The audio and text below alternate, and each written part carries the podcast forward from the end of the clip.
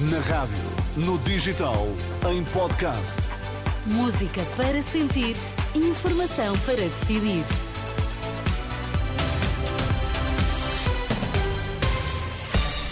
Pedro Queiro, que notícias destacas a esta hora? Eventual coligação governamental de direita, que inclui o Chega a dividir PSD e CDS dos Açores e do continente. Uma boa parte dos agricultores que estavam em protesto já desmobilizaram, outros não. Ainda assim, dizem-se unidos.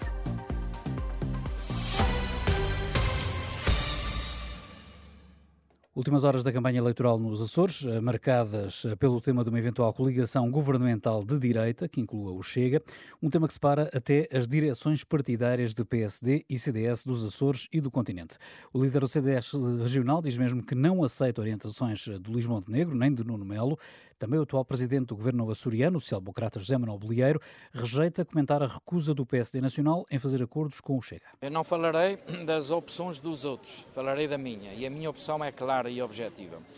Entendo que a interpretação do povo que decidiu nas eleições de 2020 foi no sentido de encontrar uma governação não socialista. Já o vice-presidente do Governo Regional, o centrista Artur Lima, garante que a coligação açoriana não recebe ordens da Aliança Democrática. A nossa liderança é coesa, leal e que tem funcionado muito bem. E, portanto, o que o Dr. Luís Montenegro pensa é uma coisa, o que a nossa coligação pensa e quer para os Açores é outra. E nós não recebemos, obviamente, orientações nem do Dr. Luís Montenegro, nem do Dr. Nuno Mel. Diferentes pontos de vista que levam André Ventura a acusar, entretanto, o PSD de ter problemas de consistência e de falar a várias vozes. Desde há, há meses para esta parte, nós estivemos sempre disponíveis para dialogar com toda a gente. Entendemos que formar alternativas é dialogar.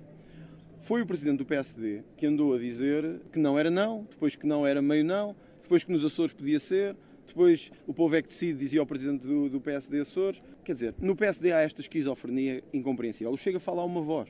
E o Chega fala a uma voz que tem vários dirigentes, tem um presidente, tem um presidente do Chega Açores, mas que estão unidos e articulados. Os açorianos escolhem depois da manhã o futuro governo da região. No domingo, a Renascença vai ter uma emissão especial para acompanhar os resultados eh, destas eleições eh, regionais. Uma boa parte dos agricultores que estavam em protesto já desmobilizou, na sequência de reuniões por videoconferência ao longo do dia com a ministra Maria do Céu Antunes, e na expectativa de novas eh, reuniões agendadas para a próxima semana, mas outros optaram por prosseguir os protestos e continuam a bloquear várias estradas. Segundo a GNR, ainda bloqueios em duas zonas eh, junto à fronteira no distrito de Beja eh, e outros locais onde se mantêm dificuldades de circulação, nomeadamente nas regiões de Lamegos, Tarreja, Vila Verde Raia e Grândola. E a gestão da crise na agricultura não escapa à crítica que, que vem do próprio PS. O líder parlamentar socialista reconhece responsabilidades eh, da Ministra da Agricultura pela revolta no setor.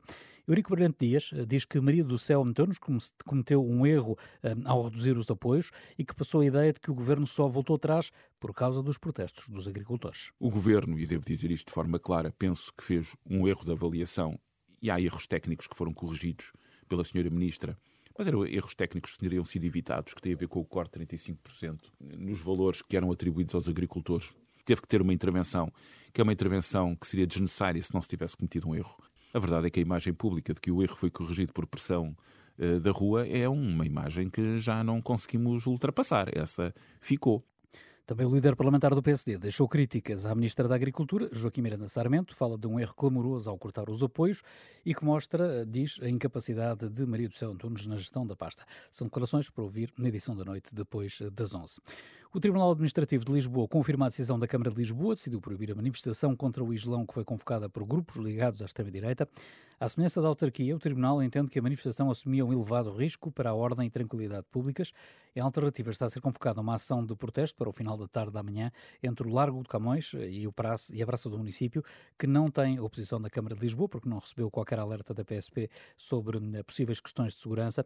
Ainda assim, a fonte da PSP, contactada pela Renascença, assegura que há um dispositivo policial preparado para intervir caso seja necessário. E no Porto, a comunidade judaica apresentou uma queixa-crime por discriminação, incitamento ao ódio e à violência. A queixa é contra o portal esquerda.net e também contra os autores de cartazes exibidos na manifestação por mais habitação que decorreu no sábado passado na cidade do Porto. A União Europeia vai avançar com regras para a inteligência artificial. O anúncio foi feito pela presidência belga dos 27, após a aprovação dada pelos representantes dos Estados-membros ao compromisso alcançado com o Parlamento Europeu. As novas regras do espaço comunitário vão ser as primeiras do mundo para a inteligência artificial, para que esta esta tecnologia seja segura e respeite os direitos fundamentais europeus.